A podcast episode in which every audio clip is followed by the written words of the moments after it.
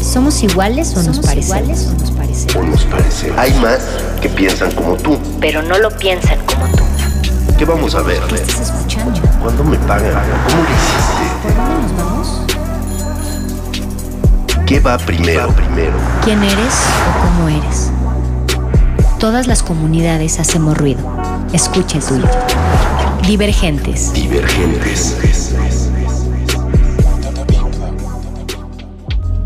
Hey, ¿qué onda divergentes? Bienvenidos, muchas gracias por unirte a través del 96.1 de FM aquí en Radio UNAM, la casa de la bandota que nos visita. Ellos son Urs bajo el árbol. Bienvenidos al programa que ama su música, pero también quiere saber todo de ustedes. ¿Cómo están el día de hoy? Porque están estrenando disco. Cuéntenmelo todo, ¿cómo están? Muy bien. Hola. Eso. Muy ¡Uh! felices. Me muy gustó la presentación, estuvo chida. ¿eh? Eso. Sí, ¿eh? Gracias. Motivó, motivó bastante. A ver, llevan medio millón de reproducciones en este disco. ¿Cómo empezaron? ¿Cuáles fueron sus pininos en esto? El disco que estamos ahorita estrenando y que es por lo que estamos tan contentos, eh, nos tomó como dos años lograrlo. La producción total del álbum, porque pues es un álbum que traía muchísimo, co- mu- como mucho idea conceptual, muchísimas historias detrás, muchísima experimentación sonora. Y este, al final fueron 15 tracks en total. Qué belleza. una hora y cachito de, de música y de lo que eras y de historias y, y pues como que ha sido un proceso de poco a poco irla mostrando a la gente del universo pues que tenemos en la cabeza, ¿no? ¿Cómo se conocieron? Porque, a ver, ¿cuántos son en esta banda? ¿Quiénes son ustedes? ¿Quién nos habla? Así, ¿por qué solo nos ves? Sí, cierto, ¿eh? ¿Quieres hablar, pero solo nos es que ves? tiene la picafresa. Es que, eh, o Sí, sea, lo que no están viendo es que damos picafresas, papitas, chaparritas y aguas. Se Entonces, escucha que masticamos es por- son sabritas. Ah, no, no se pueden decir ah, no, marcas. no, sí se puede. sí. Pero aparte Patrocínenos, por favor. Barcela. Picafresas, patrocínanos. Sí, por favor, de por vida. Bueno, Urs bajo, Urs bajo el árbol es un monstruo más grande que nosotros. Es un ente más grande que nosotros. Y creo que en, en su momento ha llegado la gente correcta. Y eso es lo que más me hace feliz. Y Urs bajo el árbol ha crecido como, como la vida misma, ¿no? Y afortunadamente en este momento Urs bajo el árbol está conformada por Mauricio solo en la voz, en la guitarra, Tulio en el bajo, eh, yo en la guitarra. Y tenemos en vivo... ¿Cómo te eh, llamas? Ah, yo me llamo Exael Salcedo. y de alguna manera también tenemos en vivo el apoyo moral y musical de Físico Aaron, y- Aaron- Aaron Alonso y, y- y Jimmy, Jimmy Omar Moreno. Y pues, pues nada, el grupo de alguna manera como que se ha conjugado para que la gente llegue y hacer lo que tiene que hacer, que es la música, ¿no? Creemos que la música es lo más, lo más importante en nuestras vidas y eso, eso de alguna manera nos lleva como, como a estar juntos, ¿no? Urs Bajo el Árbol se fundó en dos, a noviembre del 2009, entonces pues ya llevamos un rato, ya llevamos un, un- un ratillo ahí. Ni nacías. 2009. Ni nacía. Ya ni nacías. Yo en 2009, quién sabe qué hacía. Yo a, la- a partir de que empecé a estar, ajá, de, de que empecé a estar con Urs bajo el árbol ya empecé a existir. Antes no existía. No era canon.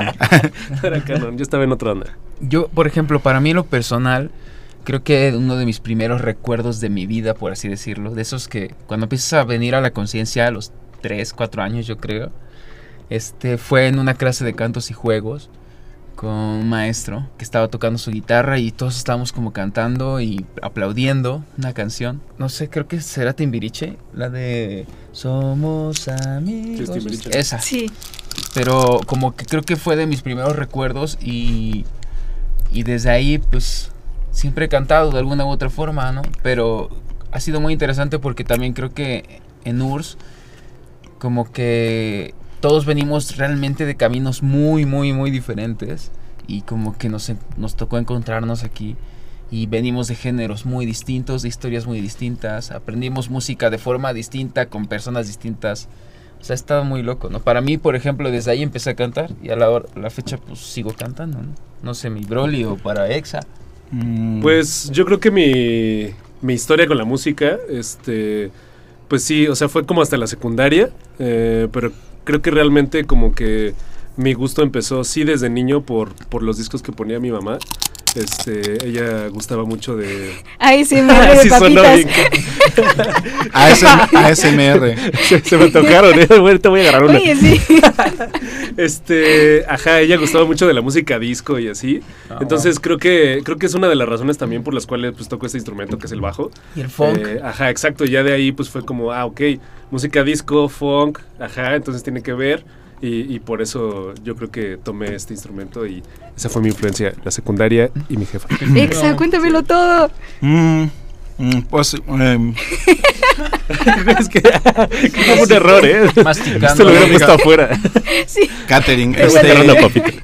Pues yo creo que mi acercamiento con la música se debe por mi mamá también, porque mi mamá era una persona como, bueno, yo vengo de una familia de muchos artistas, mi papá, mi papá hace teatro, hace teatro y mi mamá, mi mamá fue comerciante, fue esotérica, bruja, lectora de cartas y todo, pero dentro de ese mundo era muy ponqueta, ¿no? Le gustaba mucho el rock, le gustaba mucho el punk rock y así. Y, y en algún momento como que ella y mis hermanas me, me- me presentaron a Nirvana y, y- y para mí eso fue, o sea, yo estaba estudiando cine y cuando me compraron un DVD de Nirvana así en vivo, eh, vi el video y dije, esto es lo que quiero hacer el resto de mi vida. Sabía la banda tocar y, y, de ahí me, me- me salió una pasión musical súper, súper perra de eso, ¿no? Justamente hace ratito vi a un ex integrante de URSS y él me comentaba eso, ¿no? Me decía, es que, güey, sigues teniendo el hambre musical que te, que, que te vi cuando, Desde el primer desde día. el primer día, ¿no? Entonces como que me, me encanta mucho la música y, y fue gracias a eso, ¿no? Donde uno escoge la vida. Estudiaste cine, pero ¿tuviste alguna otra formación musical? Al principio no, fui muy empírico, pero afortunadamente siento que Urs, Urs Bajo el Árbol me lo ha dado todo, la verdad, todo. Y entre esas cosas que me ha dado Urs Bajo el Árbol me dio un maestro que, que fue Alejandro Taola de Santa Sabina. Él en algún momento por Urs Bajo el Árbol, o sea, me descubrió por Urs Bajo el Árbol y, y me tuvo de alumno muchos años. Entonces como que él fue mi, él fue y es mi formación musical. Pero antes de, de, de Urs no tenía una formación tal cual, ¿no? O sea, intenté tomar un par de clases, pero siento que a veces a esa edad, ¿no? Cuando tienes ahí como, como los 18, 19 y así, como que a mí me interesaba más tener un delay y jugar con él que tomar una clase de solfeo, ¿no? A mí, a mí. Entonces como que yo siempre fui una persona muy auditiva y, y- y realmente como que todo lo que escuchaba en la música, todo tenía sonido, ¿no? O sea, me, veía, Star Wars y tenía sonido, eh, escuchaba el, metro y tenía sonido, como que todo, todo, todo lo que era para mí era sonoridad y musicalidad. Entonces yo me identificaba a través de los sonidos y las texturas, ¿no? Que es un poco la forma en la que toco la guitarra realmente, ¿no? O sea, como que nunca dije, oh, quiero ser Slash, ¿no? Para mí la guitarra era como un medio de expresión. Y, y, cuando me compré una guitarra, lo primero que dije fue, quiero hacer que mi guitarra no suene una guitarra, así. Entonces, las texturas y el sonido y, y- y hacer que justamente un instrumento tan sencillo como una guitarra me pudiera llevar a generar colores diferentes o cosas muy raras, pues me llamaba mucho la atención. Entonces, como que eso fue así como algo que dije, ah, ah, eso es lo que quiero. Y, y ya Otaola me ayudó con esa formación. ¿Y de dónde salió el nombre de Urs bajo el árbol?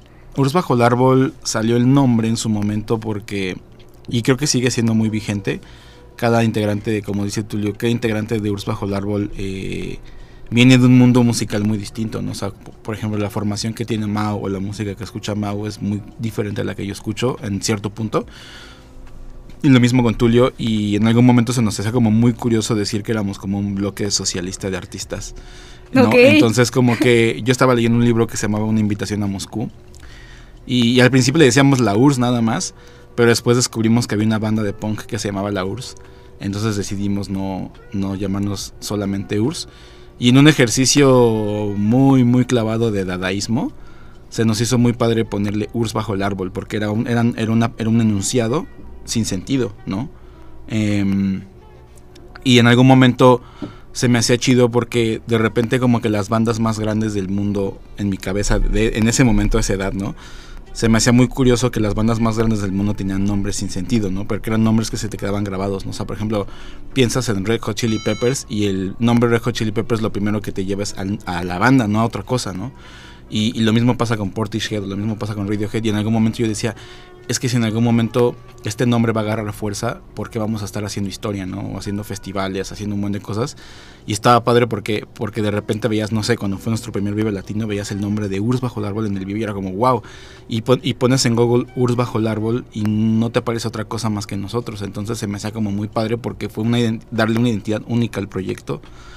Y también el bajo el árbol, pues era como como el símbolo de las raíces, ¿no? Que tanto puedes hacer algo, sembrar algo y echarlo, ¿no? Echar raíces y, y qué tanto puede darte frutos, ¿no? Entonces, pues ahí está todo.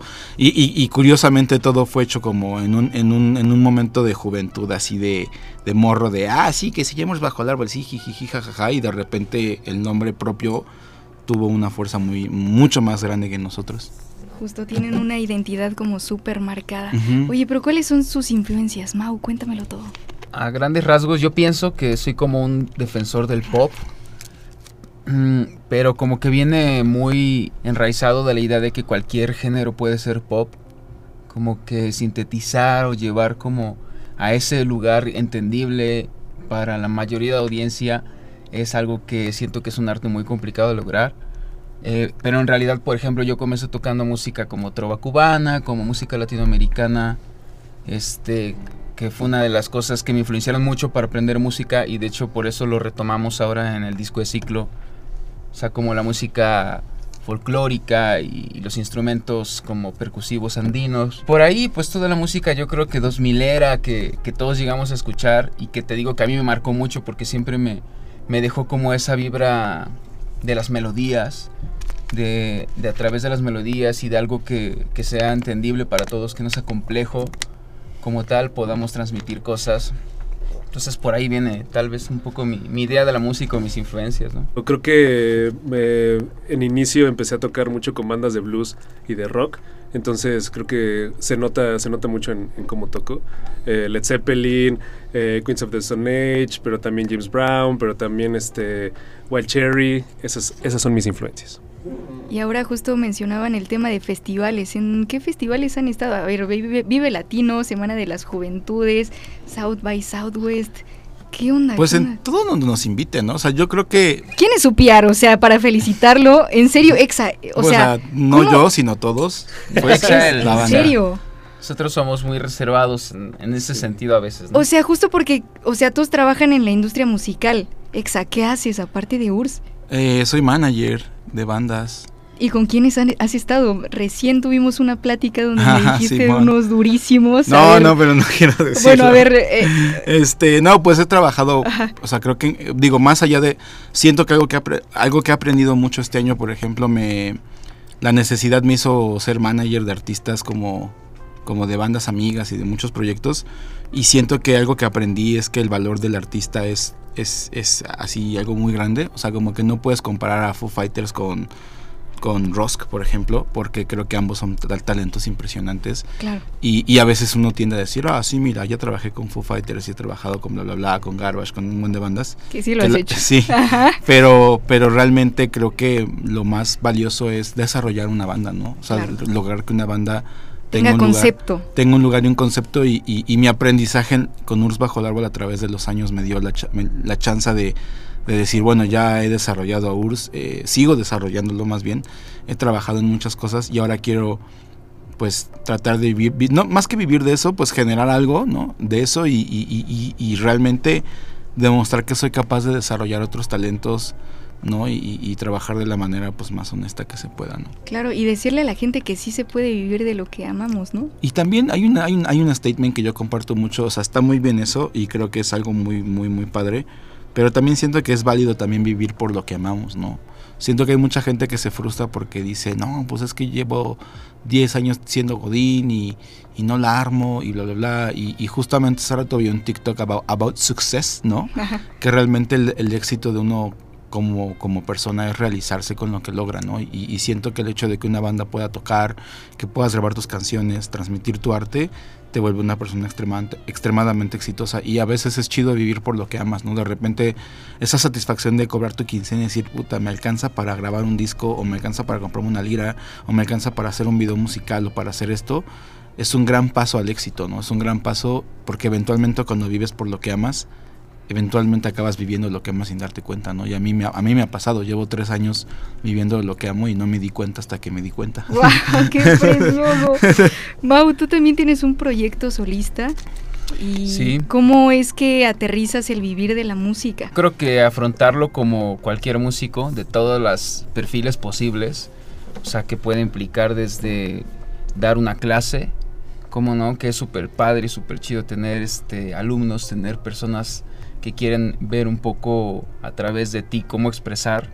Eh, desde ahí, como músico de sesión, como productor, como arreglista, eh, como compositor y bueno, todo eso también lo llevo de mano con mi proyecto solista, que, que es un proyecto que pues siempre he tenido, como que ahí es donde yo ocupo mi, mi espacio personal eh, para poder eh, de alguna forma, pues que no tenga filtros lo que hago, ¿no? Es, eh, es bien padre tener, por ejemplo, esta, esta dualidad de URSS con Mil Soles, que así se llama mi proyecto, que es como tan, a veces tan, tan diferente y a veces tan similar, pero como que siempre se entiende cómo es cada una de las dos cosas, ¿no? Claro. O sea, como... Y aquí pues porque obviamente al trabajar con otras dos personas que tienen perspectivas distintas, talentos, habilidades, este, experiencias distintas, cuando congeniamos sucede algo que no podríamos hacer por nosotros mismos, ¿no?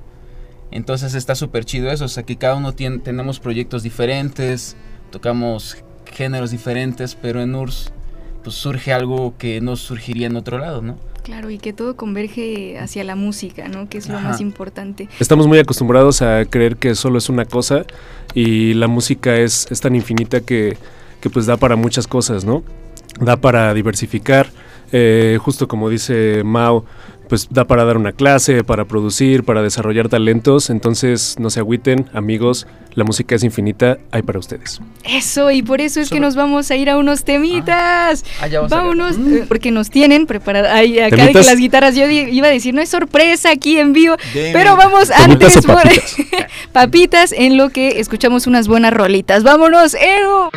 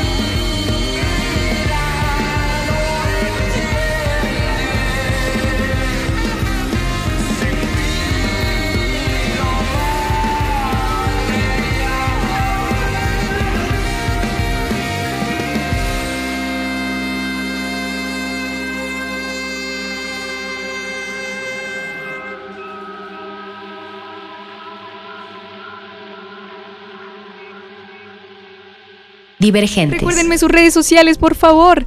Pues pueden encontrarnos eh, en todas las redes sociales como URS bajo el árbol. URSS. Está fácil. Con doble S. es bueno decir eso. Es que Ajá. luego ponen URRS. Ajá. Pero si le ponen el bajo el árbol, ya la inteligencia artificial está muy potente en estos Te días. corrige. No se preocupen. Exacto. No este, pues ha sido una banda que ha tenido un camino bien interesante a través de los años. Nos ha tocado presenciarlo algunos de nosotros, cómo se ha ido transformando, como que es parte de la idea de la banda también siento. No está dicho como tal entre nosotros, pero como que siempre es la idea de, a ver ahora qué, qué, se- Claro. qué se nos va a ocurrir, porque el punto es, no es llevar la contraria, pero más bien hacer realmente un camino propio, ¿no? O sea, no pensar como mucho en las corrientes, en las tendencias, en los géneros, en, en ninguna limitante, sino pues como decir, pues a mí hoy me sale a hacer un guapango y ayer me salió a hacer un funk y me salió a hacer una canción alternativa o una balada y todo cabe en el universo de nosotros, ¿no? O sea, como que es una parte de la idea, creo también del álbum ciclo, no discriminar a las canciones por su género, sino pues solamente hacerlas parte. Por ejemplo, en el caso de ciclo, pues cuando te hablo de un universo, pues te estoy hablando de lugares, de personajes, de situaciones, Arte, visual. este, sí, o sea, como que muchas cosas alrededor. que- Arte visual, ahorita mencionaron eso. ¿Cómo es que desglosan eso? Pues en el disco tuvimos la colaboración ahí de un gran artista que se llama El Rey de los Monstruos, eh, Andrés Morán. Eh, también él nos ayudó a descifrar un, un lenguaje eh, es- escrito llamado Dux, que se llama guía en latín. como esto. Exacto. Oh, Ahí a dice- ver, no lo están viendo, pero si se dice- conectan a través de TikTok, lo pueden ver. Ahí dice Urs en Dux. ¡Wow! Ajá. Entonces, Es como un alfabeto, Es un que, alfabeto. Se, que, se, que Andrés Morán lo creó para, para sumar a este universo de ciclo, justamente. Está increíble, está increíble. Ok, ahora entiendo todo. a ver, y ahora mencionaban justo el proceso de, composi- de composición. ¿Cómo es el aterrizar sus canciones? Pues varía dependiendo la canción, más bien, ¿no? O sea, como que todos ponemos ideas sobre, las me- sobre la mesa. eh, hay veces que ya llegan canciones más completas. eh, hay veces que surgen a partir de una idea que rebota de Exa para acá y yo la reboto con los demás y todo la grabamos. Eh, no sé, depende mucho la rola y siento que también es parte de, de- de no agarrar una fórmula establecida para tratar de, de siempre buscar un, un ángulo, una perspectiva diferente, ¿no? O sea, la composición varía mucho, pero, pero tratamos de meterle eh, mucho trasfondo. Y yo digo que siempre tenemos un lanzamiento favorito. ¿Cuál sería el suyo de así de toda la trayectoria de URSS? ¿Y por qué? Es bueno saber. De, de toda la trayectoria, Sí. um, pues yo creo que este disco, este disco y como dice Mao muchas veces, siempre uno que hace, uno, uno siempre que hace, eh, ¿qué, qué estoy diciendo? Uno siempre que sí que hace un nuevo disco, siempre es el mejor, ¿no? Entonces para mí este es el mejor disco, por eso es mi favorito. Mau, Yeah. cuéntamelo todo. ¿Cuál es tu disco sencillo favorito? No, pues en definitiva, cada canción y cada disco y cada vez que se lanza es nuevamente la sensación y que conlleva muchas cosas porque también conlleva miedo, también conlleva un poco el salto al vacío y más tr- tratándose de, de nosotros que la gente no sabe lo que viene, ni nosotros Justo. a veces sabemos lo que viene. Eh, sabes que hay gente que se decepciona, hay gente que le encanta, hay gente que no. Pero más allá de pensar en favoritos, pues siento que cada una de las cosas representa el momento, una foto, ¿no?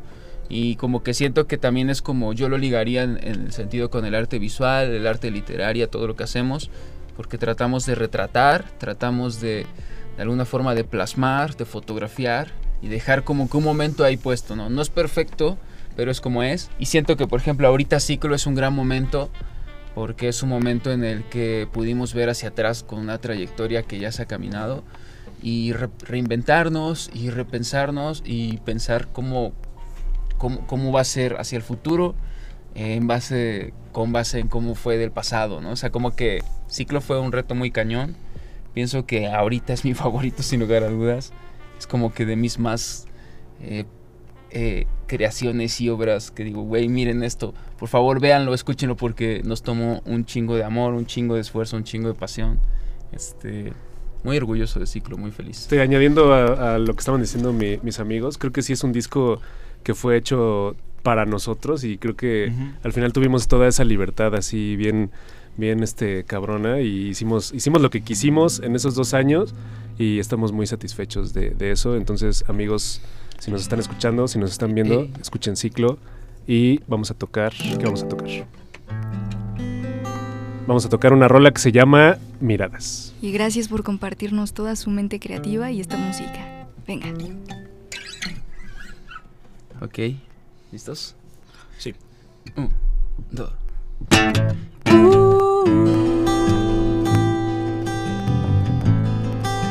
un cruce de miradas.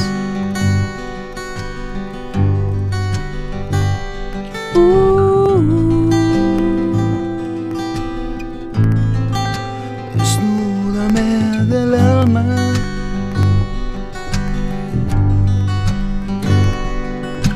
besas en la ventana de un hotel por la madrugada. No sé.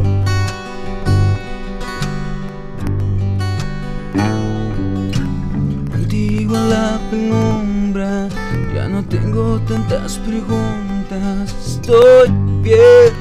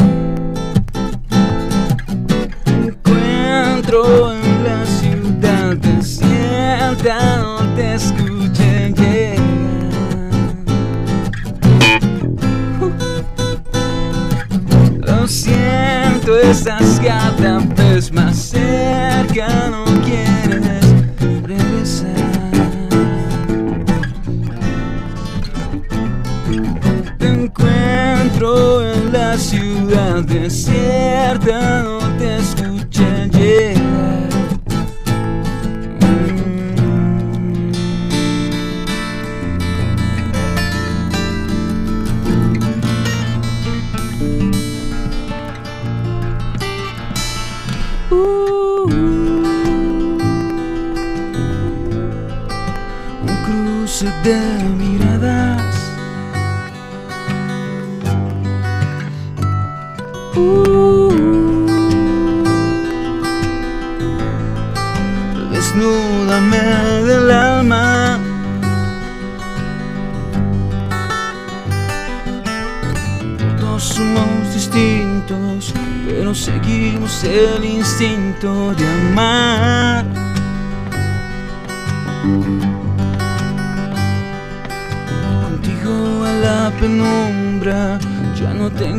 tantas preguntas. Gracias.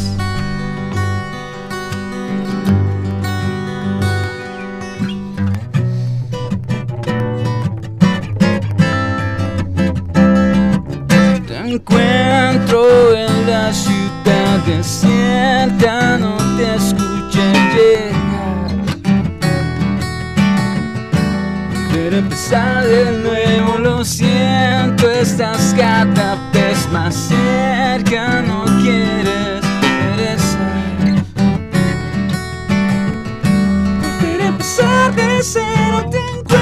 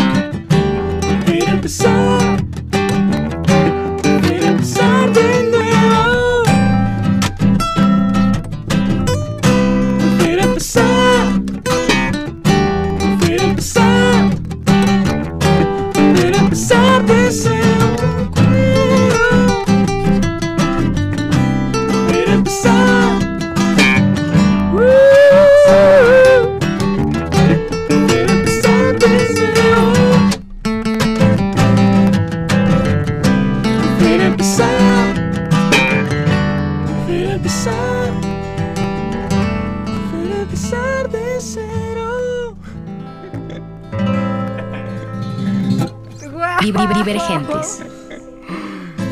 Estoy muy emocionada. Yeah. Está increíble, a ver, es un sueño que nos encontremos, ¿no? Por estas frecuencias, charlando con Urs bajo el árbol.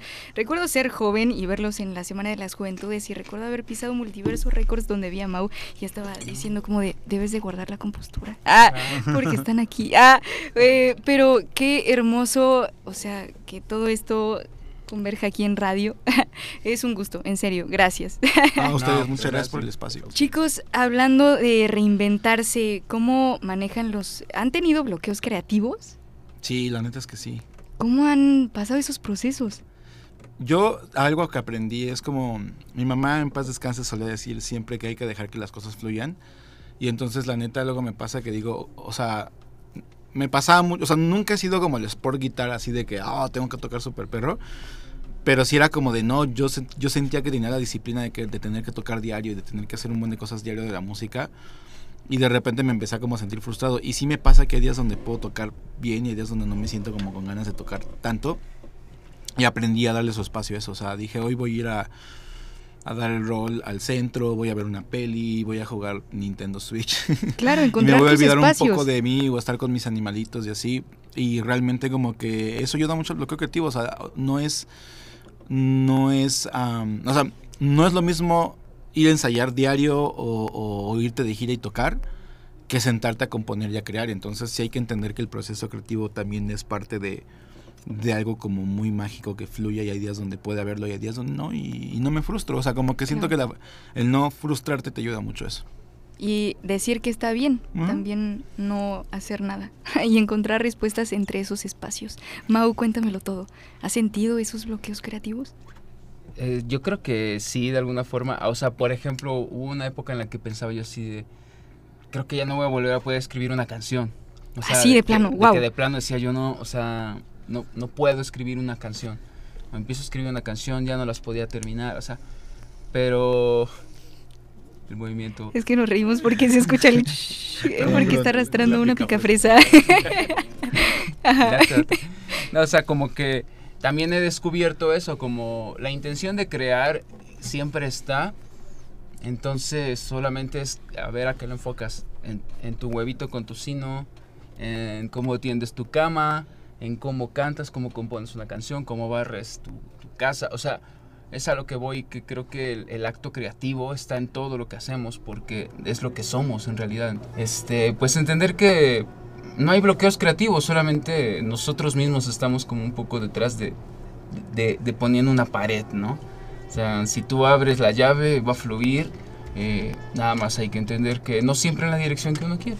Creo que no quiero sonar a que no tengo bloqueos creativos, pero no los tengo, no, no es cierto. Este, Ok, pero también es fin, válido. Siguiente pregunta, no es cierto. Este, Siguiente pregunta. no, yo creo que mi, mi forma de, de fluir, como dice Exa, pues es siempre estar abierto como al aprendizaje y, y- y siempre tener como, o tratar, ¿no? Tampoco es que, que siempre sea así, pero siempre más bien trato de, de que mi mente esté como abierta Sí. y, y lo que pase, ¿no? Lo que pase y, listo para improvisar y a ver qué pasa, ¿no? Ajá. Entonces, pues así enfrento mis, mis este, bloqueos creativos. Siempre es como, puede pasar lo peor, la neta, o más bien, ajá, el, como dicen, o sea, ya lo, lo malo ya está, más bien puede pasar siempre algo mejor, ¿no? No sé cómo Claro. decirlo, ajá, pero creo que me entendieron. o sea, como que algo que yo quiero Ajá. aportar a lo de a lo de mi amigo Tulio es que yo a él siempre lo veo como un, un maestro como muy de, de la presencia, o sea, como él lo dijo ahorita, así de, bueno, pues si es lo que está pasando, vamos a fluir y, y nos vamos a montar y, y vamos a improvisar sobre la marcha, porque en realidad pues creo que de eso se trata, ¿no? O sea, cuando uno quiere tomar el control y decir, no, yo quiero a fuerza jalar hacia esta dirección, eh, es cuando empiezan los, los, los bloqueos, yo siento, porque uno quiere marcar una dirección de un flujo que si tú lo dejas es libre, es un torrente que no puedes parar en realidad, ¿no? con esta banda me pasa eso que, que me siento libre. Entonces, por eso con esta banda como que siento que no, no me pasa eso de los bloqueos creativos, ¿no? Porque es como, pues aquí puede pasar de todo, como dicen, o sea, al final el- las raíces de la banda es que se puede tocar lo que sea, eh, puedes tener la influencia que sea, puedes ser quien seas y puedes pertenecer a esto, entonces al final pues está súper chido. Y creo que justo es lo que los ha mantenido tantos años y tantos O discos. sea, a mí de repente sí me pasa que sí me impacta que la gente me reconozca en la calle y nos pidan una foto o que de repente alguien me diga, no manches, está sonando tu banda aquí, o de repente alguien que diga, ah, Urs Bajo Árbol es una bandota o lo que sea, y no Está por una... en Radio UNAM. Exacto. y no, y no por una cuestión como de ego, así de, miren, me soy un rockstar, ¿no? Porque no, sino en un sentido como de dejar como ese legado, ¿no? De repente que, que la banda se convierta como en una referencia de algo, ¿no? De algo y, y- y que tenga como esa identidad, ¿no? O sea, que sea como una referencia musical y que la banda pueda mantenerse muchos años y crecer para seguir como llevando ese mensaje, ¿no? Porque al final, pues no es como que tengamos algo como, como o sea, malo que aportar, al contrario, ¿no? Creo que una banda aporta siempre algo, algo padre y, y ojalá y mucha gente se identifique con Urs bajo el árbol, ¿no? Así como me pasó a mí que, no sé, de repente yo a mis 18 años descubrí a Café Tacuba como fan o como alguien que escucha Café Tacuba y a lo mejor no me tocó en mi época, pero ya más grande adopté a, Café Tacuba dentro de algo que yo escuchaba. Y como que tengo como ese deseo de que la gente de las nuevas generaciones digan, ah, no manches, tienes que ir a verlos bajo el árbol porque es una gran experiencia y que podamos seguir parándonos en un escenario sabiendo hacer lo que mejor sabemos hacer, ¿no? Eso es lo que yo veo en un futuro. Y creo que nadie suena a Urs bajo el árbol y eso lo hace más bonito. Como, a ver, ahorita que estaban tocando y que nos van a regalar un, un tema próximamente, suena súper sólido, suena una banda y, y que Tulio está abriendo una pica fresa, ¡qué rico! Y bueno, yo digo que nos suelten unos temitas. Ah, no, espera, pero en lo que hacemos tiempo. Ay, sí. Lo que No, no tu- En lo que tú le metes su picafres a la boca. No, justo, o sea, quiero mencionar que, o sea, la, la banda es, o sea, suena tan sólida, o sea, tan solo el nombre, la- los acordes, como el, la esencia en general, lo que dicen va muy acorde a todo lo que son ustedes, ¿no? A su esencia en general. Y es súper bonito, así que nos pueden regalar una rolita más. No puede ser, ya se va a terminar esto, no puede ser, pero bueno, Y, y- no, estamos tristes, pero vamos. Ok. Bueno, pues nos vamos a ir despidiendo. Entonces, no. estuvo muy bonita esta plática, ¿verdad? Pero ya nos están haciendo señas desde la cabina. No, ah. venga. Vamos a tocar esta canción de nuestro nuevo álbum ciclo que se llama Ignis. Venga. dos, tres.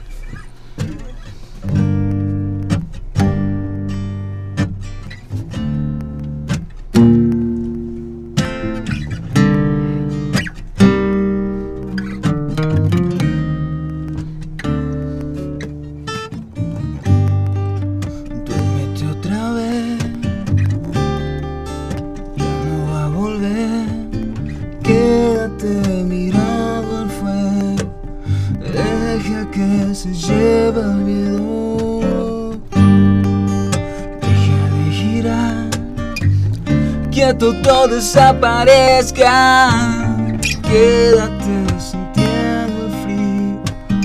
Miren que te has convertido Las ganas de volver a sentirte viento por Sé que mi cuarto se sienta tan grande Donde te escondiste no puedo encontrarte. Voy a salir de noche Solo quiero ver el amanecer. Quiero pensar que mi vida es tan corta Desde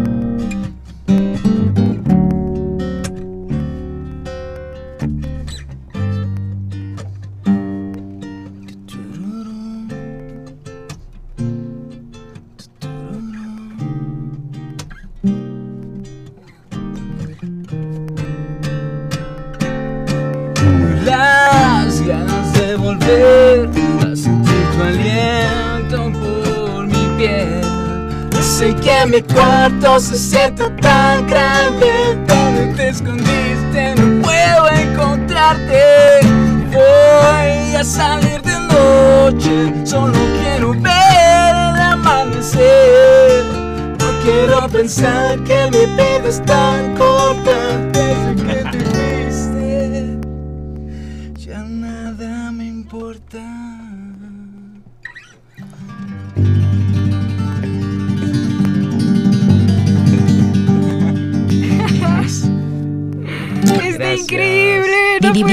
divergentes. A ver, odio que se vayan tan pronto las emisiones, pero me encanta que este espacio sea su casa siempre. y como ya se está volviendo lema aquí, les deseo que toquen las más altas estrellas musicales. Aquí tienen unos micrófonos donde pueden decir lo que quieran siempre y cantar siempre. A ver, aquí es su casa y Gracias. muchísimas gracias por prestarnos sus acordes y sus palabras y obviamente motivar a la industria en general. Que viva la música. que viva. Urs bajo el árbol muchos años. A ver. Gracias, gracias.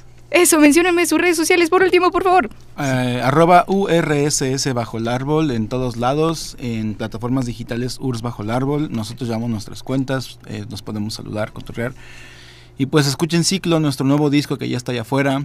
Eh, Ven el nuevo video o los nuevos ven el nuevo video de Cerro del Sombrero, Retrato, eh, Malos Hábitos. Eh, y que la música los lleve a donde pertenezcan, amigos míos. ¡Ay, eso! ¡Qué, Qué bello. hermoso! y recuerden que si les gustó esta emisión y quisieran darse una vuelta después, ya saben que lo pueden encontrar como Divergentes, todos hacemos ruido y nos eh, escuchamos el próximo jueves a las 9. Se quedan con las pequeñas parolas. Vámonos, Divergentes, todos hacemos ruido. Gracias, gracias y ultra gracias. Venga. A veces el silencio es necesario, pero otras es obligado. Es obligado. Que eso no te detenga. Luego le vuelves a subir.